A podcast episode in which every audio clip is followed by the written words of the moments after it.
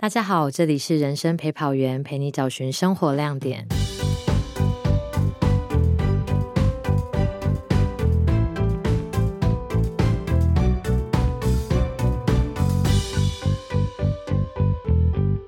今天的来宾是马驹，他曾经是排球运动员、时装模特儿，现在则是皮拉提斯及瑜伽指导老师，同时他也是 KOL 及工作室的主理人之一。对于育儿、生活、快乐，他都很有自己的想法。今天就让我们来听听他的故事。好，那我们欢迎今天的来宾马驹。Hello，大家好。那马驹最近在忙什么呢？最近在忙看房子，我有看到你的动态耶，感觉上是有计划的，因为我看说你已经看了两年的时间。就陆陆续续有在看。嗯，我觉得就是买房子对我来说，好像就是从小的一个存钱的目标。诶，一直就是买房就是一个目标之一，就是反而不是什么结婚生子，是买一个自己的房子。我觉得这个是就是原生家庭带给我的影响。原生家庭你，你父母是离异的状态吗？没有，我父母就是从小从我国小，他们就是在北京工作，然然后我是独生女，所以我小时候就是跟爷爷奶奶住，也是因为这样，就是会觉得好像没有那么有归属感。对，对，促使我想要独立自主，拥有自己的能力，然后买自己的房子。我觉得是一种就是踏实的安全感。然后尤其现在就是又有了小孩，有了家庭，在写脚本给你的那段时间，是我刚好看到你有分享，嗯，算是一个育儿的低潮期，然后你其实有选择放自己一段假。嗯，对我自己是会蛮好奇说，低潮期它有前兆吗？或者是有发生什么样的事情吗？低潮期会有前兆吗？我觉得是一直累积下来的，一直就是累积下来后，然后你就觉得我再也受不了了，就是我也不想要，不想要再往好的方面想，你就会一直觉得，我觉得现在这个生活不适合我，或者不是我想要的，我已经到了没有办法就是转换我的想法的时候，我就觉得我应该要自己一个人静一静，嗯。嗯，因为我如果一直陷在这个环境，或是对一样的人，我的思考逻辑就不会改变嘛。也许事情没有那么糟，然后也就刚好因因缘机会看到了我的那个朋友办的这个活动，嗯，然后我也没有去过瑞士、法国，我就觉得很想去。时间到了，因为我就是那种很看感觉做事，我觉得就是这个了。然后我就报名，然后刚好我我觉得自己很需要这个时候放下我现在的身份跟角色，因为我之前因为我刚刚有说嘛，我就是不想要结婚生小孩。对那有了小孩后，我就会去想说，到底为什么要生小孩？就是包括我怀孕的时候，我都一直觉得很疑惑，我一直很疑惑，为什么要养小孩？就是养小孩，就是你要花很多的钱、跟时间、跟精力，值得吗？把他养大以后要干嘛？有一点，嗯，我懂，我懂，很多人都会说养大小养大他会孝顺你啊，你怎么知道他会不会孝顺你？对不对？那我还我觉我的观念就是，我觉得我还不如我自己，就是把我的理财做好，把身体照顾好，我自己照顾好我自己，不要去依赖别人。嗯对，我来说，这比较实际一点，对，实在。对很务实。所以那时候我就是有点纠结，虽然说野宝很可爱所以野宝是真的很可爱。哦，然后还有就是因为因为我那时候对现况不满意嘛，所以我跟贤哥的感情也变得不好。嗯，那这个就会变成一个恶性循环，所以我才会觉得说，嗯，我需要出去一下可。是我我其实是我就是很喜欢你的这个放假的概念嘛。我觉得这是妈妈人都需要、欸，对，可是因为我觉得放假这个概念，我自己在台湾的社会里面也好，你可以想，上班族要去放一段长假，或者是妈妈这个角色要去放一段长假，我觉得他被认可的感觉，就是好像没有人在支持这样的行动，所以我很我很谁支欣赏你持？谁支持这个行动？需要谁支持？就是你需要对是不需要任何人支持，没错。可是你就会有一种你要这是有点在突破的感觉，就是多数的妈妈可能也跟你一样有累积了很多的，可是他们不会做这件事情，对，或是需要很大的勇气。对我觉得，我觉得这个前提是妈妈本身愿不愿意放下。很多很多人是无法放下自己的这个有小孩的包袱，还有角色的包袱。你会想说，如果我抛家弃子去旅行，我的婆婆会怎么看我？我的老公会怎么想 之类的，就是会过不了自己那一关。但我觉得你做任何事情，你不需要得到别人的允许哦。可是我觉得，因为现在是一个家庭嘛，然后我们也有一段感关系。当然，你想要做的事情，你必须要先跟你的另一半沟通。那我觉得沟通这就是另外一个学问。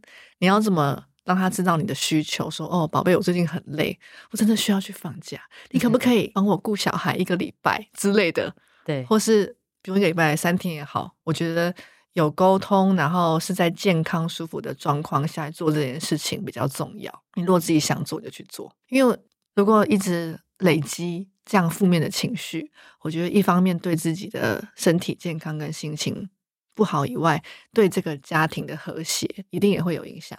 嗯，多多少少，有些人是他会去抱怨，对，或是会说一些不开心的话。那到时候有点像是我都是为了你啊，对呀。但可能你对方不想要这样子吧，他可能希望你去开心一点再回来，让家庭的让整个家里的气氛更好。嗯，你也更快乐，更有力量带小孩。重点是，我觉得妈妈快乐，小孩才快乐。我也蛮认同这个点。然后，我觉得对我来说，你就是很有算示范性嘛。就是像我，我的想法是，我也是觉得说我开心怎样就去做。可是有些时候，假设加上角色跟一些社会或者是关系里面的期待的时候，我就好像没有那么办法为自己勇敢。对，就是很难。所以我觉得，当我每次只要看到这种有示范性。就是有示范性行为的女性的时候，我就会内心就会觉得很开心，是因为可能对我来说，或者是一些没那么勇敢的人来说，你的行为会蛮有鼓舞性。你在鼓励我们说，其实这样做也可以，也可以，其实没关系，没有不可以。他是为了结果本身，像我有看回来之后的一些开心的一些事情，对，所以我觉得其实都是为了。两个人都是为了关系好吗？就是为了结婚，也不是为了离婚。那就是有一个人要改变嘛。对，如果没有一个人改变的话，这件事情就是在那僵在那里不会动。对，必须要一个人松一下，回来可能这个关系就一起松了。然后我看你们算是互相放假嘛，就是你放一段假回来之后，换你也把野宝带去外面，然后让贤哥放一段假。嗯，回来他都变年轻嘞。你说没有带小孩五天吗？对，真的吗？真的，他看起来就是。容光焕发，他之前觉得说，嗯，没有小孩，我看起来我就年轻了，不知道几岁这样，就睡了。然后他也给我看的那个 A P P，就是睡眠品质都超好。我不知道为什么有点，就是我觉得有小孩的爸妈真的都很伟大。哎，可是那个生小孩这一题，你后来有找到答案吗？就是你不是一直问自己吗？为什么要生小孩？没有答案，但我觉得也许就是老天爷要给我的礼物，给我的课题。因为的确，我觉得有了小孩以后的我。变了很多，这个改变是变得更包容力更大、更宽心。而且我觉得有的小孩，就是有点像是你自己重新活了一次，嗯，重新用小孩这种很纯粹的眼光重新去看世界。虽然说会睡不饱，感觉很累，看起来很累，可是你的心会觉得变得比较简单，比较简单的快乐，然后会觉得自己有了有一份责任心。可能你多了一个可以给予的力量，嗯，有一个人需要你，你需要为了这个人让自己更坚强、更勇敢。懂？像我以前就是很怕黑，又很怕鬼，又很怕高，就是 你知道那种看完你看起来很勇敢哎，没有，我超级胆小，就是我是那种看完鬼片不敢去尿尿那种人。然后现在就觉得有小孩，我就要勇敢的走去尿尿之类的。等下，等下，重点是你为什么就不要不看鬼片就好了？就是你知道人就是这样子，就是你又想看，然后又害怕。但因为有孩子之后，觉得很多事情都变得更有勇气。嗯，然后你会就多了一份责任心，包含就是以前就是过马路什么，就是会闯红灯或者是这样，现在就会这样东张西望看一看。毕竟你的安危会影响小孩啊，或是有时候抱着小孩说：“嗯，我现在抱他，我想要更谨慎小心。”开车的时候也会。就是做什么事情都会想到他。我自己在观察我身边有孩子的家长，我有一种感觉是，我现在大概三十岁嘛，然后我会觉得有孩子的人的人生满意度会比较高一点点。原因是在于说，哦。对，不晓得是因为育儿的很苦痛，所以就会很，就一部分也会很享受。像我们平常，我就是每天都可以，可能跟朋友约吃饭啊，干嘛的。可是相对来说，你们可以应用时间也比较少。嗯，然后另外一点，其实我觉得是更关键的是，因为就像你讲的，他们陪着小孩再重新活了一次人生。嗯，所以其实人生你每天在看小孩的成长，是你也会有回馈感的。嗯，可是像我们在这个年纪，我们在生活当中。在做什么事情，然后再有一个更高层级的回馈感，很多时候它需要拉长的时间跟耐心。我自己觉得有一点需要更长。嗯你说职涯也好啊，或者嗯是我现在去做一个新的计划，或者是新的兴趣的培养，嗯它都是需要可能更长时间的去累积。那我发现我自己身边有孩子的朋友，就是可以透过小孩的成长里面，他们可以得到蛮多快乐的回馈感。那同时也是因为再活了一遍，所以他们有的时候看待这个世界的角度会跟我们这种没有小孩不太一样。嗯，我觉得差很多。而且我觉得我们不是生下来就会当妈妈，你也在学习如何当一个妈妈。对嗯，如何当一个所谓的好妻子吗，或是好老婆？对，但我觉得这个这个好的定义是你自己去定义，而不是世俗的那个眼光。嗯那像我，嗯像我就在学习说，我要如何在育儿跟自我当中保持平衡。那我觉得 me time，你刚刚问我为什么，我觉得这个就是一个平衡对我来说很重要的点。那这个这个自由不是只有对我来说重要，对我老公也同样很重要，因为我们俩都摩羯座嘛，啊，我们都很需要自己的空间，所以有时候我觉得我出去对他来说，他也是喘一口气这样。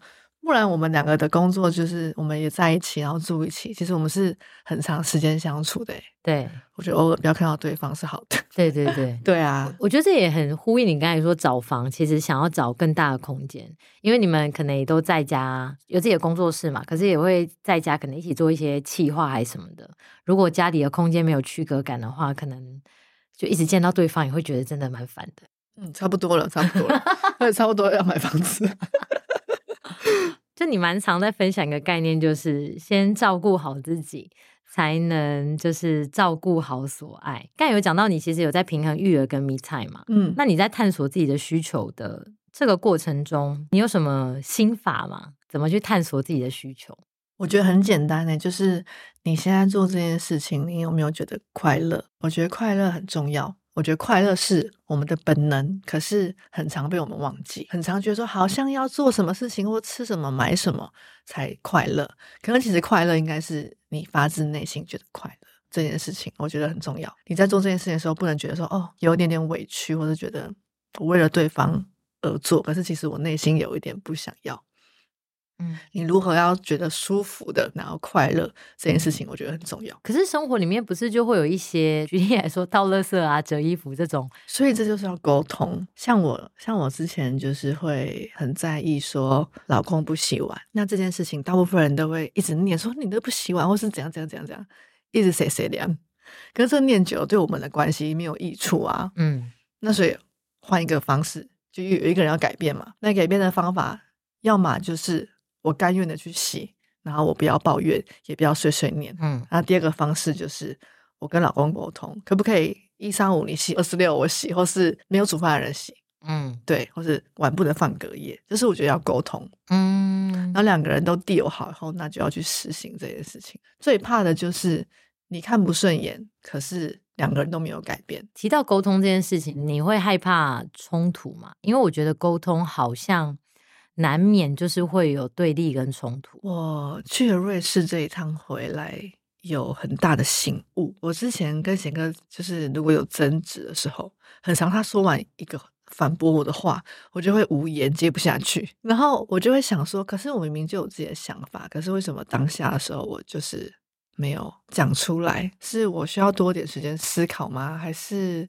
我害怕讲出来？嗯怕有争执，所以我的那个我的一个朋友他就跟我说，也许你们可以每个礼拜或是每个月学习说出，诶，你最近对对方觉得感恩的事情，可以就是用这个方法去开头，然后你们去沟通，然后再慢慢的讲出，诶，那其其他有什么觉得可以更好，想要改变的。那对我来说，我我觉得很重要的是，我也要站在贤哥的立场，跟他的需要去为他做一些付出或是改变，因为我发现他不是很像一般传统的男生，他会想要就是把什么事情都揽在身上，他很追求平等呢。嗯。嗯，他有时候我就说：“宝贝，你要对我温柔一点呐、他就说：“那你有对我温柔吗？”这种话 就是很难沟通哎、就是可是就表示他也他也希望我他也有这样对他，对。那以前我都会觉得他是在跟我开玩笑，我说，那我后来发现他是真的也想要这样子，所以我觉得避免冲突就是两个人要诚实的说出彼此的需要，柔软一点，不要太强硬，然后去聆听对方想要什么，就是互相啦。所以，所以比较像是说，过往的你对于冲突还是比较害怕嘛？会啊，因为觉得吵架好累啊。但是这一次你把也不是说去制造冲突，但是你把沟通转化成一个形式，然后让也不用说把你的话都藏在心里那种，不要说我沟通一碰壁就收回来。对，我觉得可以冷静，然后想一下，想一下他为什么讲这句话，或是为什么我会有这样的感觉。你应该蛮冲动的，关系里面好像不一定哎、我也是会像你刚才讲的那种话到嘴边，又觉得说好像就不要说好了，就是很害怕啊冲突。嗯，之所以我今年有一个自己的目标，就是要呃跟别人起冲突 不是不是真的要吵架，但就是不要害怕去讲沟通。，嗯，对，因为我觉得我过往比较像是，可能我很期望别人是认为我是一个好人，那好人就是我就想啊，好人就是嗯什么都好好好好好好啊，要要要然后什么事情跟我要什么我都可以给，然后干嘛之类。嗯可是后来其实会把自己活得蛮累的。哎呀，好像蛮多人都会这样子，哎，就是很害怕拒绝别人。但是现在会觉得说，其实那样子这样的我，其实最常亏待到就是跟我很亲近的人，嗯因为我通常在外面能量我就用光了，然后一回家我就累，我就累，然后我就不想我不想要再温柔了，我就觉得很嗯烦，为什么要温柔？然后我就会很期望对方一直无条件的满足我的需求，这样。那你就是你就可以去思考说，为什么你对别人你会有这样子的反应？我觉得就是太太期望自己好像要很完美看起来很让别人觉得，嗯，你很成熟，很好。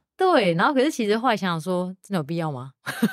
所以我觉得，我觉得其实学习偶尔示弱是一件好的事情。可是我看你，你是不是也有一个算是学习示弱的过程？嗯，我以前是不会撒娇的人哦，为什么有点骄傲？那个因为我现在会啦。那怎么怎么去学会这个过程的？应该是从想要改变改变关系开始，就是会觉得为什么一定要让自己看起来很强、很好、很厉害？就是有时候你把你自己的需求或是弱点说出来，别人可能会因此变得柔软，然后去同理你，他去理解你的需求，对这个对彼此的关系是好的、啊，然后他也不会因为觉得说在你面前我就要表现的很好。我觉得这是一个很互相的过程诶，很像打太极，你柔软，对方也跟着柔软。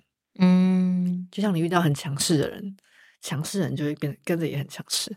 但如果一个强势人遇到柔软的人，他可能也会变得没有那么强势。所以柔软是在你学会示弱这件事，就是你没有那么抗拒别人帮你忙。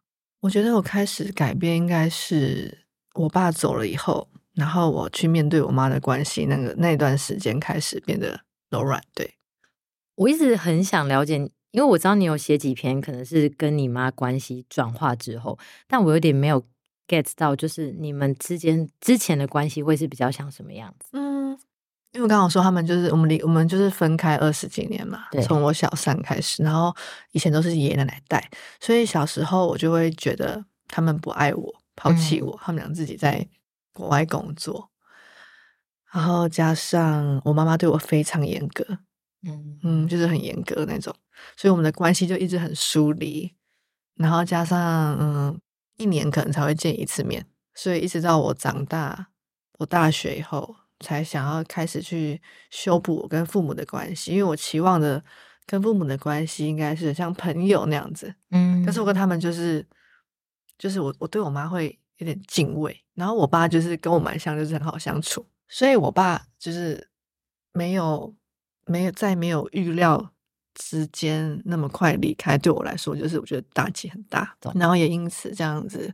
我跟我妈就有了更多的时间去聊天吗？嗯，去了解彼此。我必须说，就是我们是没有很了解对方，或是我妈觉得她很了解我，可是其实不然，因为她对我的很多的看法可能是小时候的，可是这几这十几年我也改变了很多。那你对父母的这一段特感觉上，特别是针对妈妈，会有到不谅解的那种情绪吗？嗯，尤其是爸爸过世以后，对啊有一些一方面本来就没有很好了嘛，对，那爸爸过世以后多了很多的，对，就像你说的不谅解，可是我没有说出口，嗯然后我没有去，我没有去面对这个情绪背后的原因是什么，所以后来后来花了时间去，有点像是去疗愈这段关系以后，我才变得柔软，嗯然后跟妈妈的关系也因此改变，就是我我不会再对她有什么怨怼，或觉得说她为什么会想说她为什么这样对我，就我就没有去纠结这个问题，我就把它看看开了。嗯，对，所以我们的关系有比较 fix 一点。所以有点像你有对妈妈伸出那个友谊的手吗？听起来嗯，对，有我有主动对她伸出友谊的手，然后因为我妈就是我说的很强势的人，就是就是你硬碰硬，她就是硬，但是你对他柔软，他其实就是好相处。他会回应你这样子。对他也有他自己的功课。我觉得很多时候大家会觉得父母好像就是对的，可能其实父母他们也是人呐、他们也在学习当父母，或者他们有他自己的人生课题要面对。所以我现在就比较放宽心。可能从妈妈这一段，然后谅解完之后，透过其实也蛮柔软的方式去接触妈妈嘛，然后妈妈就会给你听起来也是蛮正向的回馈。就像我今年初就是不是带他去日本嘛，嗯就这是我们算是我们家第一次这样出国。我以前跟我爸妈没有一起出国过，哦，嗯，当然说现在爸爸不在，觉得很遗憾，对，但是至少我妈她觉得很开心，因为以前都是她就是要规划带爸爸可能去日本，然后去哪里玩，她没有享受过就是可以这样子不用安排行程，所以她就很开心。妈妈第一次享受到这种尊荣的待遇。嗯，尊荣的待遇，但听起来是爸妈的感情是好的那感情很好。哦，他们只是跟你的关系比较稍微远一点点，因为他们就是在北京，毕竟没有住在一起。对啊，然后我小时候也都没有去北京。我第一次去北京就是我爸病危的时候，我有印象，我有看到嗯你的发文，所以我觉得这件事情对我来说，对我的人生有很大的冲击跟影响，就是怎么如何看待生命这件事情。我想问一下，因为我我也是独生女，你认为嗯独生女有？因为你刚才讲的很多事情，对我来说只是角色的对调。因为我、嗯我们家是我妈很好相处，然后我爸嗯不好说，就是 真的啊，对，就是比较我爸比较 tough 一点，然后我也我是也有一边先走，所以我妈是五年前吗？没有更久，大概已经走了六七年了。然后我也会跟我爸之间一直有很多 issue，就是可能我也很硬，然后他身为那个年代的父亲，也不可能太柔软。然后就算我们之间有很多话想对对方说，可是都有一点难去打破那个之间那个结界。哎、这就是我跟我爸最大的遗憾，就是我觉得男生就是有他们的的尊严在吧，对就是男生比较不会开口示爱，嗯，但我就是爸爸离开后，发现爸爸他其实很他是很爱你的，只是他不知道怎么讲，不知道怎么表达，所以我觉得女儿就是真的要学习柔软，不要就是真的好难。对，因为因为他就已经是男生，然后他又是爸爸，就是有点像一家之主那种比较传统的，嗯他不会轻易的轻易对你示弱的，所以你只就只能从你去改变，跟他塞奶感，你会跟爸爸塞奶吗？不会。好难。对，这就是你要学习的地方。像我以前也不知道，原来爸爸那么爱我。可是你有透过什么样的事情吗？就是让你知道爸爸对你的爱？一直有，可是我一直没有发现。就像你现在可能觉得，嗯，没有啊，没有，但其实他很爱你。像是妈妈会说，就是爸爸在北京的时候，都会跟他的同事说：“这是我女儿照片，然后跟大家炫耀。”就是就是这个是一种爱的表现啊。嗯，哦，或是他有什么东西，就是会想到你，然后会默默的为你做一些事情，但你可能就是很默默到就你没有你，但你所以你就会觉得理他不会在你所当当件然又不是妈妈，对啊，不妈妈就会妈妈就会，但是爸爸他们是无形的付出，他不会像妈妈说哦，我为你买了什么，我为你怎样怎样怎样，他们是用行动在爱你，但你可能会觉得很很习惯了，你就习以为常，但忽略了爸爸那份爱，爸爸的爱是无声的。无声的无声的方式用什么样的方式？就是无声，我要怎么去感应它？打开心去看吗？所以我觉得你要放下你平常习惯的行为，或是看事情的角度，去重新看爸爸这个人。像我觉得去了解他们的成长的过程，嗯，也是也是一个方法，而是可以跟他聊他跟妈妈怎么认识的啊，这些事嗯情，可以跟你可以从这些聊天的过程中去了解他。的确，我觉得好像我对应该说，我们对于父母的认识，有些时候都已经是他们成为我们父母后的样子。他们原本到底是什么样的人？对啊，真的讲不出来。对啊，就是我觉得可以去看，从从看以前的照片开始，然后开始聊天也很不错。哦，懂，有一个媒介才会聊。对，这个这个方法蛮好的，我下次回去试试看。应该是说，我觉得可以用幽默一点的，你去对待朋友的方式对待你爸看看。我觉得有些时候对于家人，就是会有一个太强烈的责任感，导致很难跟朋，就是比较难像是跟朋友相处那么穷。就跟朋友相处，好像是你对我没责任，我对你也没有责任，可是我们会支持对方。可是，在家人这一块，我觉得我可能有一些根深蒂固，会觉得有一些责任感，或者是有一些角色要满足的时候。我就会变得有一点点太多的期待，或者是太多的想象在里面，所以导致那些东西框架了我去用比较真实的状态去互动。那你觉得爸爸对你有什么责任？我爸对我，我就觉得好像我一直跟他相处的过程中，会觉得我好像没有满足他的期待。那他对你的期待是什么？就是他就很希望我当律师啊，或司法官。哦，那他应该说他当然在我出社会这么多年后，也已经。慢慢放下这样子的想象了，但是从他可能描绘一些事情的，就是应该说他现在介绍我，可能都会介绍说什么呃正大法律的啊，干嘛干嘛的啊，什么研究所啊，干嘛干嘛，就是会让我觉得说他对于那些的想象还是也是有期待，但这个也不怪他，毕竟我就念了那几年的书嘛，就会给人家这种好像我有兴趣往那个方面走，嗯，对啊，但其实对我来说，有些有一些那种。要放下，或者是要去做一些这种彼此的释怀，很多时候都是自己内心那一关没有过，你就很难展开心。但你现在就确定没有当律师是吗？对，那你就让他知道啊，他知道啊，就用开玩笑的方法跟他讲。对啊，我就说当律师很累，我很多当律师的朋友都在看心理智商，你确定吗？这个真的没有骗人，他是觉得可能比较收入比较稳定，他会觉得比较有社会地位吧，就师资辈的。我觉得老爸妈对于师资辈都有一点，就是有一个想象。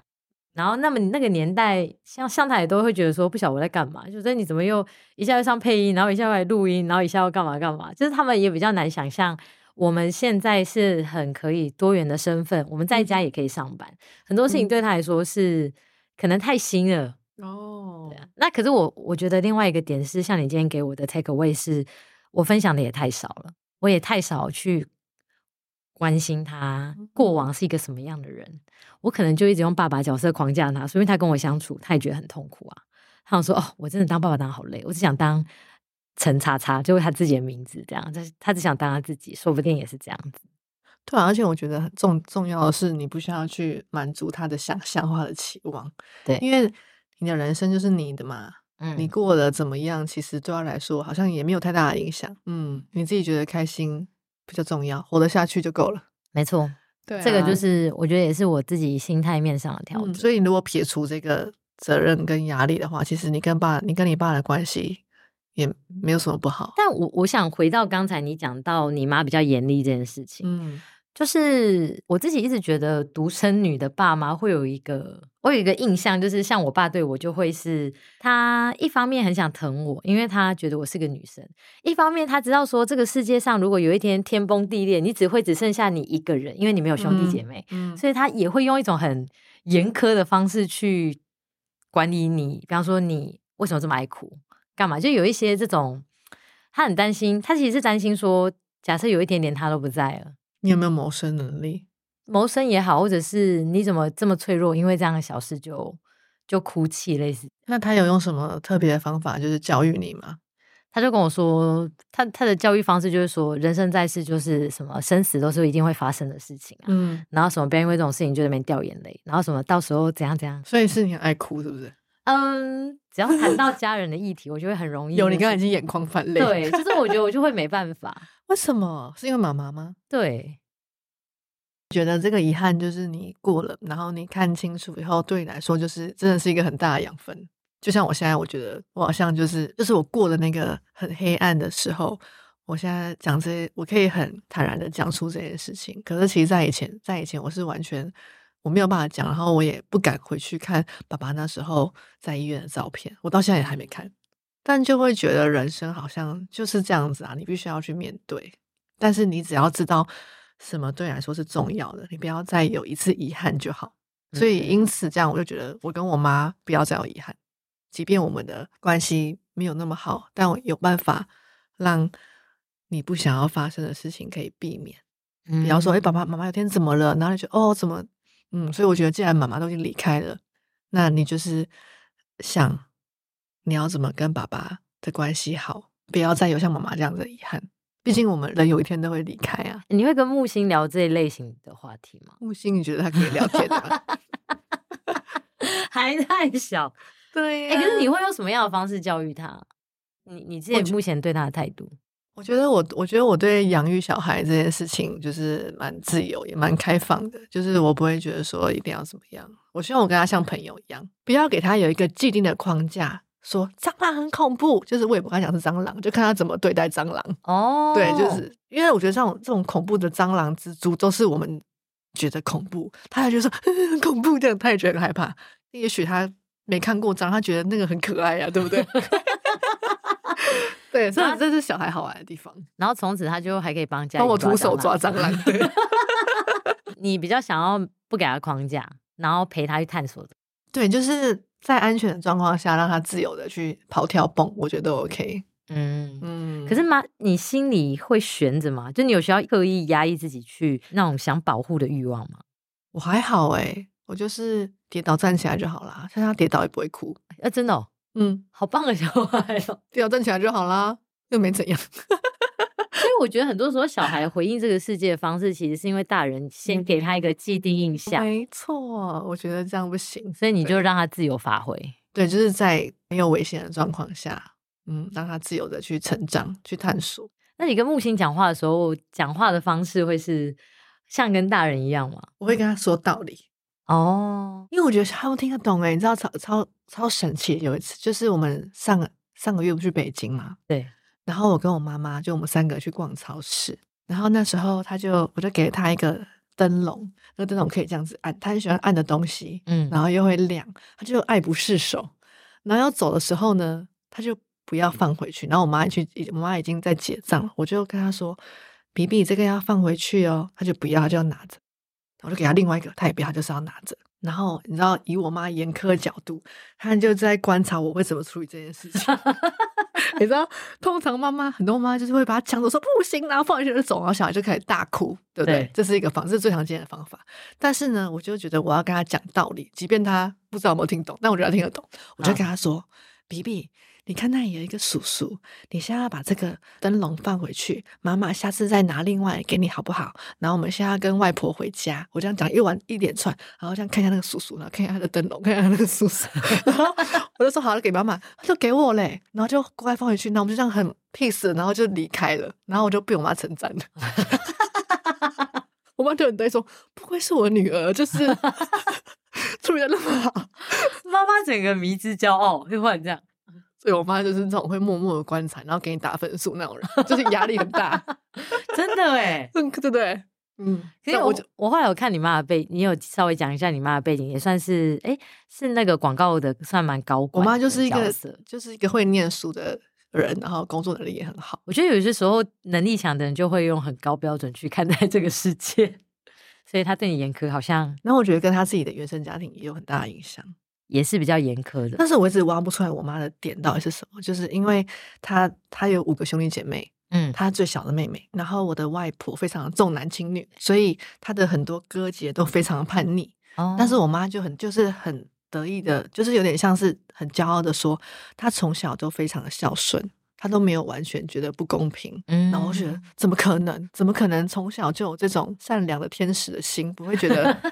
不会觉得为什么？哥哥可以得到我比较好，或是而且我后来才知道，就是外婆从小到大都没有对他任何一句的称赞哈，即便他是家里就是最乖，然后最孝顺、最会念书的，所以我就说怎么可能？从小一定有一些嫉妒恨呢？怎么可能没有？对啊，因为差别待遇这么明显了。但是我妈就是她不，她就是说她没有哦，我就觉得不可能，因为她就是用一个很严苛，不是严格是严苛哦，小时候这样的方法对我，我就一直在探索她为什么会这样对我。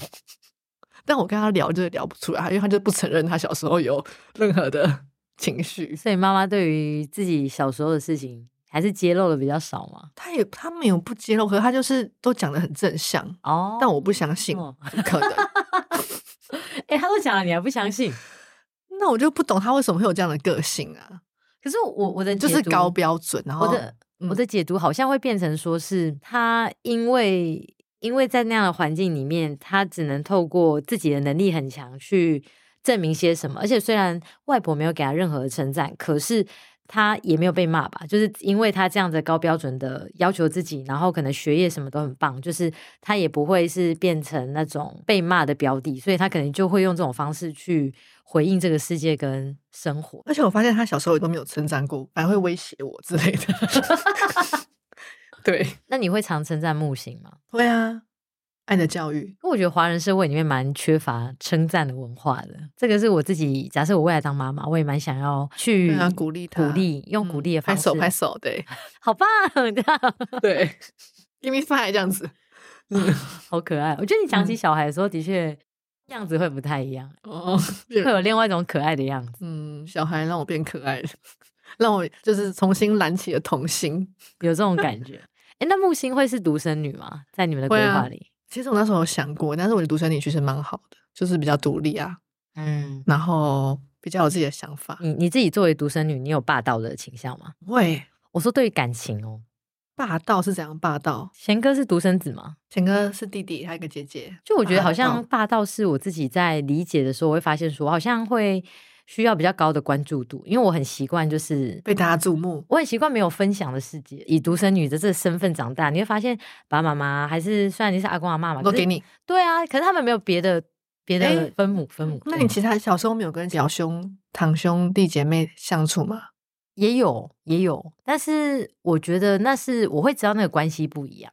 所以我不是嗯说不会照顾别人的那种霸道，而是我有些时候对于某些事情它的专一性跟独特性会要求比较高，我就没有办法理哦解分享。比方说，可能另一半的时间，就为什么呃我可以理解工作。跟自己工作跟自己是我在排序，可以在我之前，就是我嗯排序的话，会是他可以把自己跟工作放在我之前。嗯，那如果有其他人要加入，就是这边我就会我后哦来有发现，我都会一些情绪上的反弹，所以我会好奇说，以你自己的经验，你有这样子的感觉？我不会耶，我觉得可能是因为小时候就是阿公阿妈家还有住叔叔，哦，对，然后叔叔有三个小孩，所以其实我跟他们就是蛮 close，就是会一起生活、长大、玩在一起，嗯，所以我好像比较没有你这个问题。但当然，我国小三年级以前，我也是自己一个人跟爸爸妈妈住，哦，所以你是三年级以前是跟爸妈同住，后来才没有啊，是小一到小三跟他们住三年，哦住台北。那那时候我就觉得成长的过程蛮孤单的，就是每天就是听收音机，然后玩积木、拼拼图，没有跟其他人玩。嗯，然后我妈就是很严格要求我不能看电视啊，不能干嘛，对，就是那种然后后来就阿公阿妈那边就有叔叔的小孩一起，就开始解放了。所以去那边感觉上更快乐吗？嗯，以前很压抑，活得很压抑，小时候都活得很压抑。那因为反正你们现在的对木星的交往态度比较像是当他的朋友嘛，所以就可能这一块压力不晓得，也不能问木星本人，那应该就会蛮开心，一点。但我觉得他蛮他们有自己的想法、个性，但我觉得这跟个性有关啊。但就是像你说的分享，就会跟他说要分给爸爸妈妈一个人一个，啊，这我们就是当他的朋友嘛，或是多带他跟其他小孩玩，有解决的方法的。你对于理想中的自己有什么样的想象吗？理想的状态，我希望我可以有更多的时间陪小孩耶。你现在时间会被塞很满吗？我现在就是早晚都要教课，然后下午的时间是我们自己的。可是木星现在有去托婴，然后相处的时间好像真的蛮少的欸。嗯，周末然后晚上，但晚上我要教课，所以有时候我就是把他哄睡，他就去睡觉，他就睡觉，我教课，不然就他就去阿妈家。应该是说我希望、嗯我可以不要那么忙，然后多点时间陪他。他现在还没两岁，快点，他现在他一岁，他一个月就两岁。反正我们现在就是我很常带他出国玩啊，懂？我剩两岁前是不是？嗯，机票又便宜。对啊，那你们接下来还有打算去哪吗？我们下个月要去冲绳，然后十月要再回去巴厘岛。好棒哦！哎，但你们如果在这样的状况下，教室要怎么办呢、这样是公休啊，哦，就是休息状态。嗯 你们现在住跟教室是一起的，嗯，所以也是因为这样觉得有小孩了，好像不能再住在工作室，就觉得空间不太够。空间不够，对啊，然后也希望有一个给他一个更好的生活的环境，有他自己的房间，教他整理东西，这也是教育，对不对？哦，对，因为要让他有动手做的机会。有他属于他自己的东西的空间。